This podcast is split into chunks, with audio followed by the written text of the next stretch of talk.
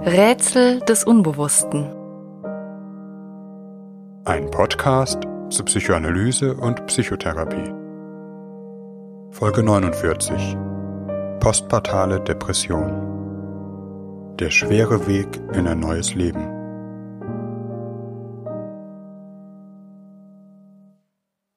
Auf den ersten Blick scheint die Geburt eines Kindes keine Lebenssituation zu sein, die man mit der Entstehung einer psychischen Erkrankung in Zusammenhang bringt. So schmerzhaft der Geburtsvorgang selbst ist. Die Ankunft des Kindes assoziieren wir mit Freude, Glück und Erleichterung. Strahlende Gesichter, zärtliche Umarmungen, Momente der Seligkeit, ein Blickkontakt, in dem Urvertrauen und tiefe Bindung fühlbar werden. Mutter und Kind, das ist ein Bild von beinahe religiöser Anmutung. Tatsächlich ist es über Jahrtausende in der Kulturgeschichte als etwas Heiliges, Überirdisches geprägt worden. Das Sinnbild von Geborgenheit. Man denke etwa an Maria und das Jesuskind. Sicherlich nicht eben ein niedriger Anspruch. Und umso schwerer zu ertragen, wenn sich all diese Gefühle und innigen Momente nach der Geburt eines Kindes nicht einstellen wollen, stattdessen vielleicht sogar Tränen der Verzweiflung, Niedergeschlagenheit und eine nie gekannte Traurigkeit. Wir wollen uns in dieser Folge mit einem psychodynamischen Verständnis der sogenannten postpartalen Depression befassen, die immerhin 10 bis 20 Prozent aller Mütter nach der Geburt eines Kindes betrifft. Die postpartale Depression ist damit keineswegs eine seltene oder außergewöhnliche Erkrankung. Unbehandelt kann sie gravierende Folgen haben, nicht nur für die leidende Mutter, sondern auch für die kindliche Entwicklung. Meistens ist eine professionelle Therapie aber sehr wirksam. Am Ende der Folge werfen wir auch einen Blick auf die Väter. Geburt und frühe Mutterschaft bedeuten auch jenseits von psychischen Erkrankungen nicht ausschließlich Glückseligkeit und Euphorie. Der sogenannte Baby Blues bzw. das postpartale Stimmungstief ist eine normale Erscheinung. Studien zufolge berichten bis zu 80 Prozent der Mütter in den ersten Monaten nach der Geburt über Zustände von tiefer Traurigkeit, Niedergeschlagenheit, negativer Gedanken oder ausgeprägter Sorgen. Diese überkommen die Mütter scheinbar unerklärlich, können Stunden oder Tage anhalten, vergehen dann aber wie von selbst. Erst wenn diese Zustände über Wochen und Monate anhalten, Symptome sich verfestigen oder verschlimmern und nicht mehr besser werden, spricht man von einer postpartalen Depression. Es handelt sich um kein einheitliches Erkrankungsbild, Verschiedene Bereiche des Erlebens können in unterschiedlicher Weise betroffen sein. Auch ist es bedeutsam, ob die Mutter schon vor der Geburt an einer psychischen Erkrankung gelitten hat. Die Krise muss dabei nicht mit der Geburt beginnen, sondern kann auch mit einigen Wochen oder Monaten zeitlicher Verzögerung eintreten. Manchmal geht es den Müttern aber auch schon während der Schwangerschaft psychisch schlecht. Typisch ist ein Gefühl der Überforderung, verbunden mit der Überzeugung, dem Kind nicht gerecht werden, ihm nicht das Gute geben können, das es braucht.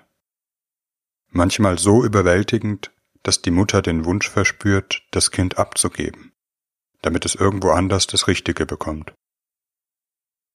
Das Empfinden von Fremdheit gegenüber dem Kind, das Ausbleiben von Muttergefühlen, was wiederum mit massiven Schuldgefühlen einhergeht. Unerklärliche Angstzustände, Panik, Hilflosigkeit oder Ängste gegenüber dem Säugling, die das Maß des Nachvollziehbaren übersteigen und so ausgeprägt sind, dass sie einen offenen Kontakt zum Kind versperren. Dass es durch ein bisschen Schmutz, den es berührt, schwer erkranken, dass es sich an irgendetwas vergiften oder überhaupt durch den winzigsten Fehler sterben könnte. Oder im Gegenteil, Unbegreifliche Gedanken, die sich nicht unterdrücken lassen. Impulse, dem Kind etwas anzutun, es fallen zu lassen, zu ersticken. sogenannte Zwangsgedanken, die der Mutter selbst unerklärlich sind und die Angst und Schuldgefühle machen, aber tatsächlich fast nie ausgeführt werden. In manchen schweren Fällen kann es auch zu psychotischem Erleben kommen, etwa Wahnvorstellungen in Bezug auf das Kind. Dass es der Teufel sei, mit außerirdischen Mächten in Verbindung stehe oder ein wiedergeborener Angehöriger, der telepathisch bestimmte Botschaften überbringt. Diese Formen des Erlebens stehen häufig in Zusammenhang mit einer sogenannten postpartalen Psychose, die wir in dieser Folge aber nur am Rande streifen. Für die Mütter ist es schwer, über solche Gedanken zu sprechen. Meistens trägt das Umfeld, etwa der Besuch der Verwandtschaft, ganz andere Erwartungen heran. Die negativen Aspekte von Mutterschaft sind bis heute tabuisiert. Das Gefühl, eine fröhliche Fassade aufrechtzuerhalten, auch in sich selbst Muttergefühle und Glück erzwingen zu müssen, erhöht den Druck, bis das psychische Gleichgewicht endlich nicht mehr aufrechtzuerhalten ist. Ohne professionelle Behandlung droht sich dieser Zustand zu chronifizieren. Mit einer psychotherapeutischen und gegebenenfalls psychiatrischen Begleitung klingt die postpartale Depression aber meistens vergleichsweise rasch ab, insbesondere dann, wenn es keine psychischen Vorerkrankungen gibt. Doch wie kommt es überhaupt zu diesem depressiven Einbruch an einer Stelle, der als der beglückendste Moment, die schönste Zeit im Leben gilt und von vielen Müttern ja auch so empfunden wird? Die Geburt eines Kindes ist ein Extremereignis. Und dies gilt sowohl für den Körper als auch für die Psyche. In der Forschung wird etwa der Zusammenhang von hormonellen Veränderungen und der Entstehung einer Depression untersucht. So etwa der charakteristische rapide Abfall des Östrogen- und Progesteronspiegels nach der Geburt. Auch Schilddrüsenfehlfunktionen treten nach einer Geburt gehäuft auf. Wahrscheinlich ist ein Ineinandergreifen von somatischen, psychischen und sozialen Faktoren, die eine depressive Entwicklung befördern. Für ein psychodynamisches Verständnis ist neben der körperlichen Ebene auch die psychische Bedeutung des Erlebten wesentlich. Psychische Erkrankungen entstehen nicht zufällig im Verlauf der Lebensgeschichte. Sie treffen uns vor allem in Schwellensituationen das heißt bestimmten Übergängen in der Lebensgeschichte, wo sich etwas Grundlegendes in unserem Leben wandelt. Je gravierender der Eingriff in unsere Lebensführung, Beziehungsgestaltung, Identität, desto verletzlicher werden wir. Das kann offenkundig negative oder gar traumatische Ereignisse betreffen. Schwere Erkrankungen, Unfälle, Verluste, den Tod der Eltern, aber nicht nur solche Ereignisse bewirken einen fundamentalen lebensgeschichtlichen Wandel, sondern auch vermeintlich förderliche oder positive. So erhöht sich das Risiko für eine psychische Erkrankung auch im Zuge einer Hochzeit, des Auszugs von zu Hause, dem Wechsel des Wohnorts, dem Antritt einer neuen Arbeitsstelle, den Eintritt in den Ruhestand und eben der Geburt eines Kindes. Gemeinschaften und insbesondere vorindustrielle Gesellschaften haben immer eine besondere Sensibilität für diese Lebensschwellen gehabt und sie mit bestimmten Maßnahmen geschützt, nämlich mit Riten. Riten legen einen immer gleichen Ablauf fest, wie der Zwischenzustand zwischen zwei Lebensphasen zu bewältigen ist, und nehmen auf diese Weise den Druck von der einzelnen Person, machen die Bewältigung des Übergangs zu einem sozial geteilten Vorgang. In der Anthropologie, etwa den Arbeiten des berühmten Ethnologen Arnold van Gennep, spricht man auch von Übergangsriten, die an allen lebensgeschichtlichen Schwellen zu finden sind. Geburt und Wochenbett, dem Übergang in die Pubertät, ins Erwachsenenalter, Hochzeit, das Eingehen und nicht zuletzt das Lösen von Bindungen in den Sterbe- und Trauerriten. Bis heute sind dies die lebensgeschichtlichen Ereignisse, die wir am stärksten ritualisieren. Geburtstage, Jubiläen, die Hochzeitsfeier, die Beerdigungszeremonie, Firmung oder Konfirmation. aber zugleich ist die psychische Bewältigung in vermehrtem Ausmaß zu einer individuellen Angelegenheit geworden. Soziale Riten nicht mehr in der Weise bedeutsam und in ihrer emotionalen Kraft auch nicht künstlich herstellbar. Trotzdem ist es für einen Menschen in einer Übergangsphase von existenzieller Bedeutung, geborgen, geschützt und behütet zu sein, etwa eine Mutter während einer Geburt. Geschieht hier etwas Bedrohliches, Unangenehmes, oder ist die Atmosphäre kalt, unmenschlich, etwa in einer durchökonomisierten Geburtsklinik mit Zeitdruck, trifft dies die Seele der Mutter an einer ungeschützten Stelle. Deshalb haben gravierende Ereignisse bei der Geburt auch eine besonders verheerende Wirkung auf das psychische Gleichgewicht, insbesondere dann, wenn es ohnehin bereits irritiert ist. Doch auch ohne dramatische Zuspitzungen und Komplikationen. Lebensgeschichtliche Schwellen stellen das bisherige psychische Gleichgewicht auf eine Probe. Schließen etwa die Quellen eines bestimmten Selbstwertgefühls, ohne sogleich neue zu öffnen. Sie sind ein Zustand des Weder noch. Das Alte ist nicht mehr, das Neue ist noch nicht. Sozusagen ein psychischer Häutungsvorgang. Und kaum ein Ereignis verändert von einem Tag auf den anderen das eigene Leben so sehr wie die Geburt eines Kindes. Die neue Haut, in welche die gebärende Frau schlüpft, heißt Mutter. Doch was bedeutet das? Und wie in diese Rolle finden? Psychoanalytische Autoren, die sich mit dem Thema der postpartalen Depression beschäftigt haben, es gibt gar nicht so viele, zu nennen sind etwa Daniel Stern, Hendrika Halberstadt-Freud oder Lawrence Bloom, haben bestimmte Knotenpunkte herausgearbeitet, an denen sich im Zuge einer Geburt innere Konflikte heften können.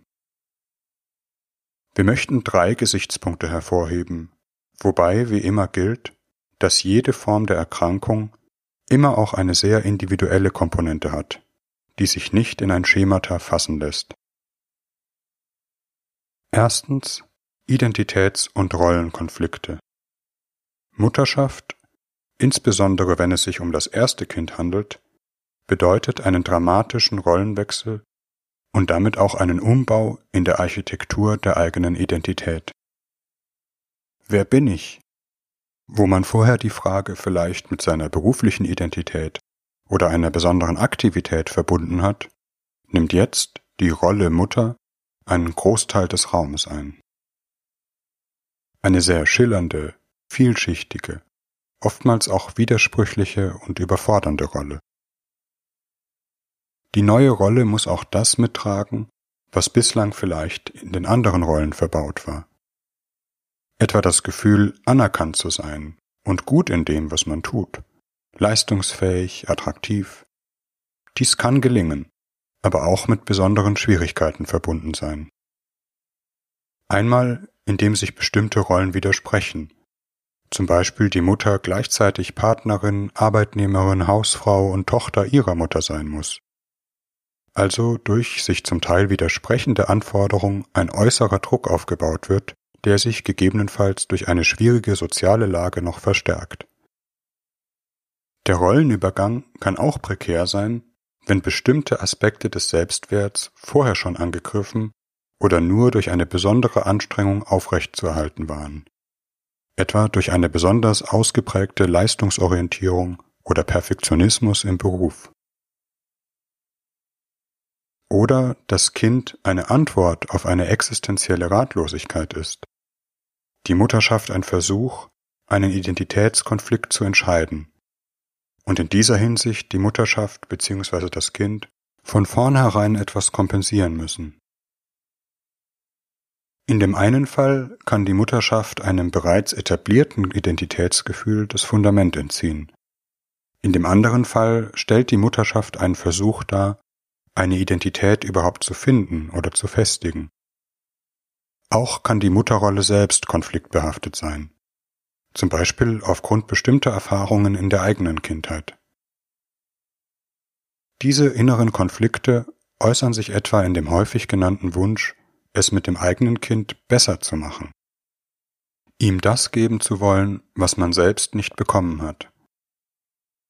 Diesem ist aber oft die Angst verschwistert, eben doch in das gleiche Muster zu fallen, gerade das zu machen, worunter man selbst gelitten hat. Gewöhnliche Strapazen oder Schwierigkeiten, etwa das Kind manchmal nicht beruhigen zu können, werden auf einer unbewussten Ebene wie die Erfüllung eines familiengeschichtlichen Schicksals, die Identifikation mit einer verhängnisvollen Rolle empfunden und schlagen sich gegebenenfalls in einer tiefen Verzweiflung nieder. Oder aber die Mutter kämpft mit aller Gewalt dagegen an, setzt sich unter den Druck, in keiner Situation versagen zu dürfen, das Kind permanent zufrieden halten zu müssen. Der Identitätswandel im Zuge der Mutterschaft trägt auch den Keim von Entwicklung in sich. Mit dem Kind tatsächlich eine andere Erfahrung zu machen, über sich hinauszuwachsen, einen wichtigen Reifungsschritt zu gehen. Er kann aber auch eine Hypothek für die Entwicklung der Mutteridentität und die frühkindliche Beziehung sein.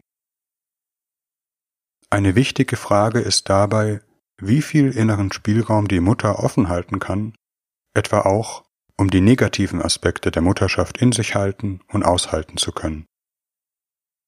Während Zwangssymptome nicht integrierte Anteile unerträglicher Gefühle sein können, so etwa abgespaltene Aggressionen, Schuldgefühle oder Autonomiewünsche. Wobei die Psychologie der Zwangssymptomatik zu komplex ist, um sie hier erschöpfend darstellen zu können. In Folge 17 haben wir uns eingehender mit Zwängen befasst.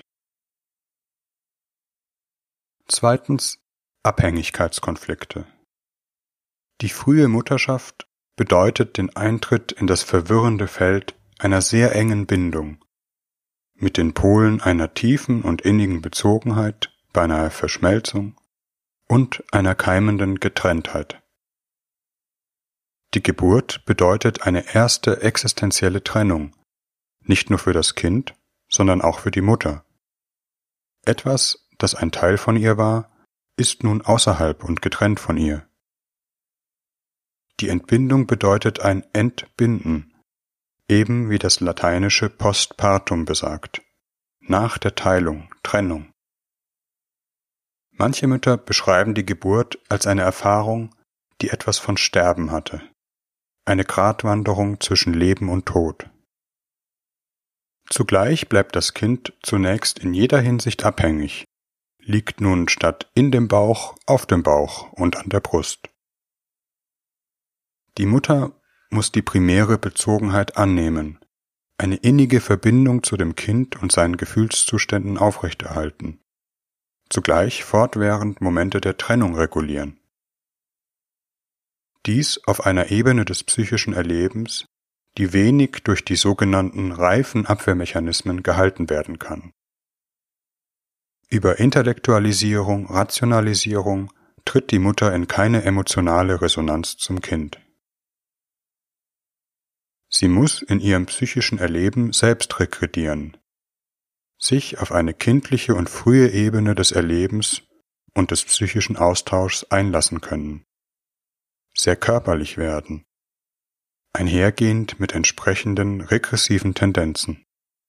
Gefühle der Abhängigkeit, der Trennungsangst, des existenziellen Angewiesenseins, starke Versorgungswünsche, eigene Bedürftigkeit.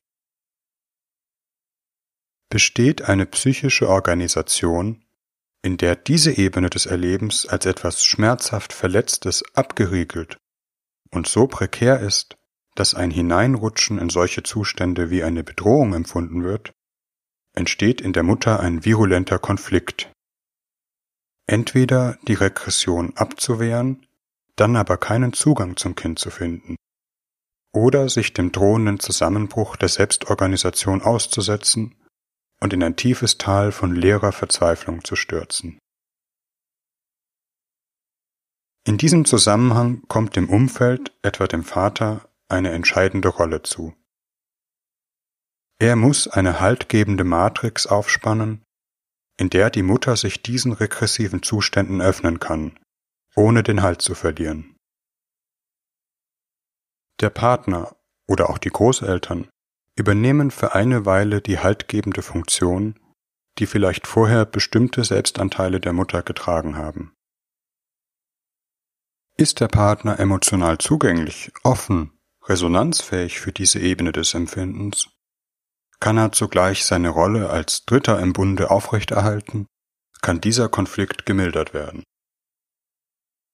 Die Mutter braucht selbst Geborgenheit, damit sie dem Kind Geborgenheit geben kann.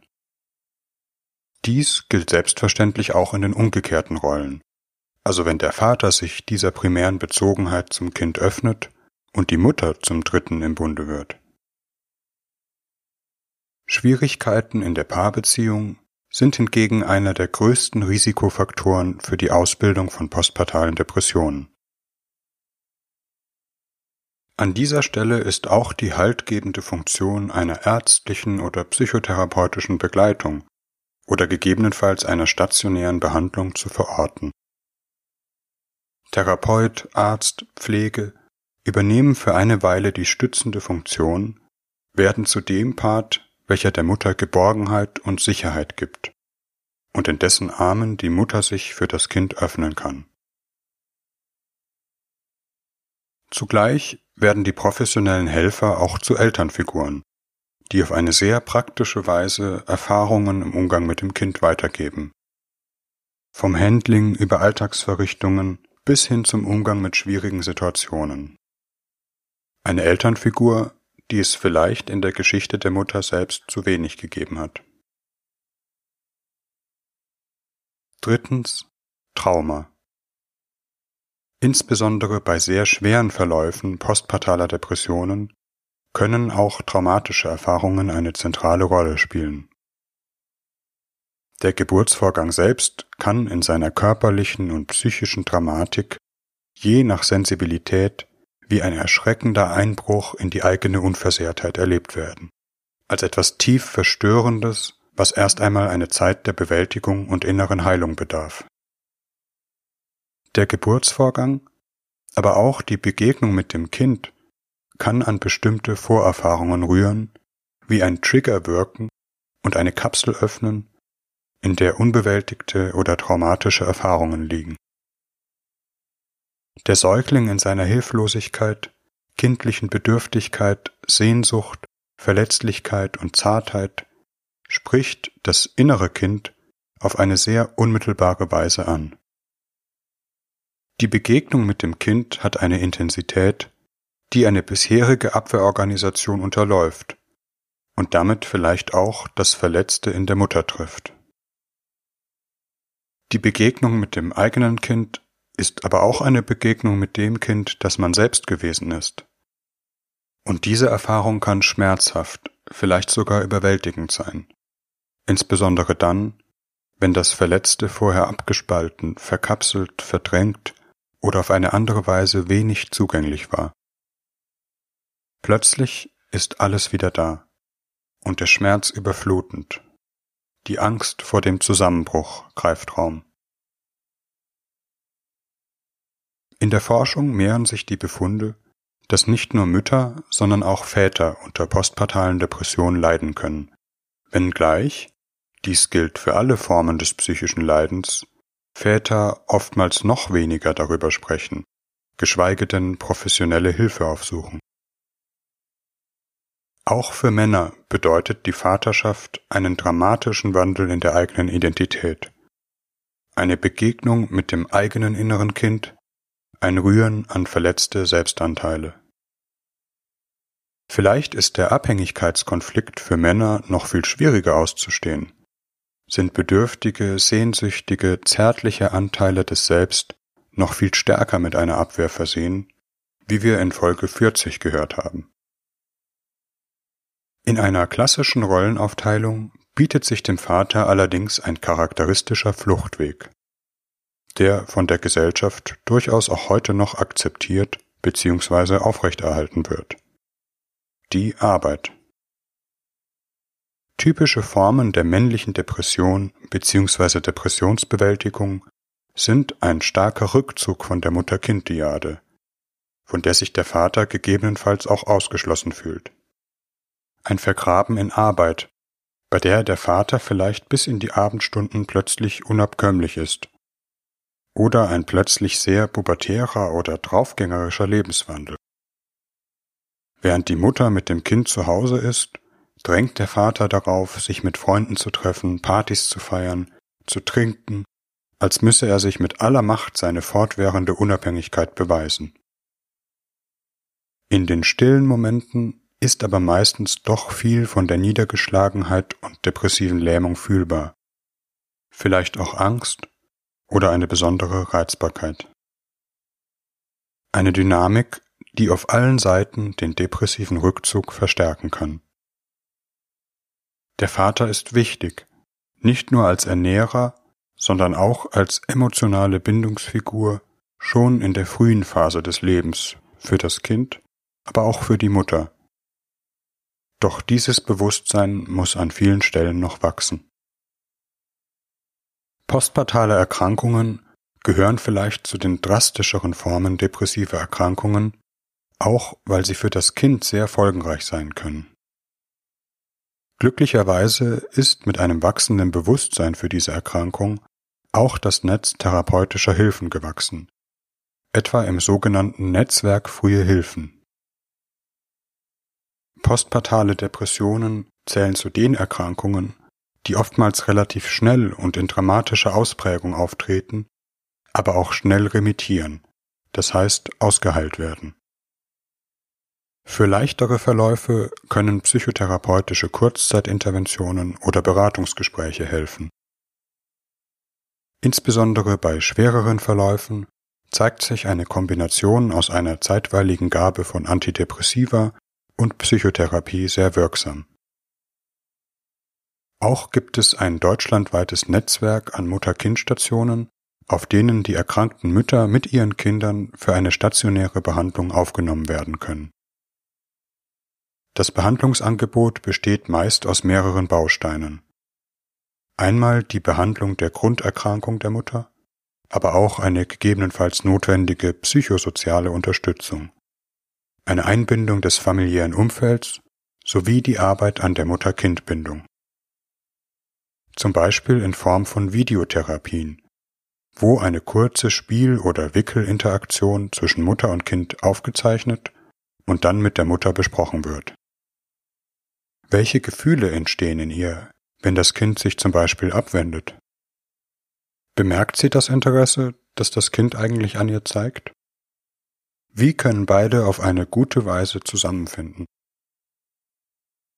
Jede gelingende Psychotherapie bedeutet, dass nicht nur die erkrankte Person geheilt, sondern einer ganzen Reihe von Folgeeffekten im Umfeld vorgebeugt wird.